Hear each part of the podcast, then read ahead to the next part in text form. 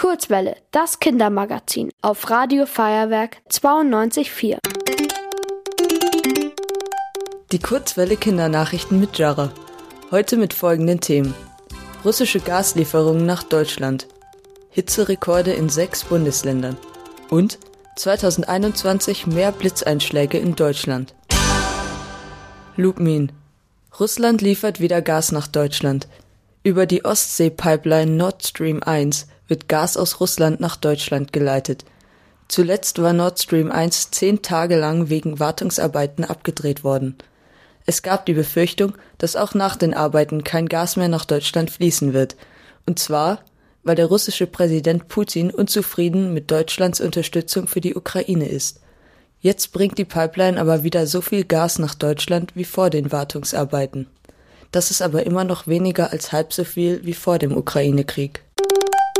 Deutschland. In sechs deutschen Bundesländern gibt es neue Hitzerekorde. Das berichtete der Deutsche Wetterdienst am Mittwoch. Es war der heißeste Tag in diesem Jahr. Die Hitzerekorde gab es in Baden-Württemberg, Hamburg, Niedersachsen, Sachsen-Anhalt, Mecklenburg-Vorpommern und Schleswig-Holstein. Der Spitzenreiter war die Stadt Bad Mergentheim in Baden-Württemberg mit 40,3 Grad. Damit wurden in Deutschland erst zum zehnten Mal seit Beginn der Wetteraufzeichnung Temperaturen von mehr als 40 Grad gemessen. München. Letztes Jahr hat es an einem Tag 45.000 Blitzeinschläge in Deutschland gegeben. Das teilte der Blitzinformationsdienst von Siemens mit. Der 29. Juni war damit der blitzreichste Tag des letzten Jahres. An ihm fanden ein Zehntel aller Blitzeinschläge statt. Insgesamt gab es 2021 fast 500.000 Blitzeinschläge. Das sind deutlich mehr als im Vorjahr. Das liegt daran, dass die Voraussetzungen für ein Gewitter oft gut waren. Es gab viel Niederschlag bei trotzdem hohen Temperaturen.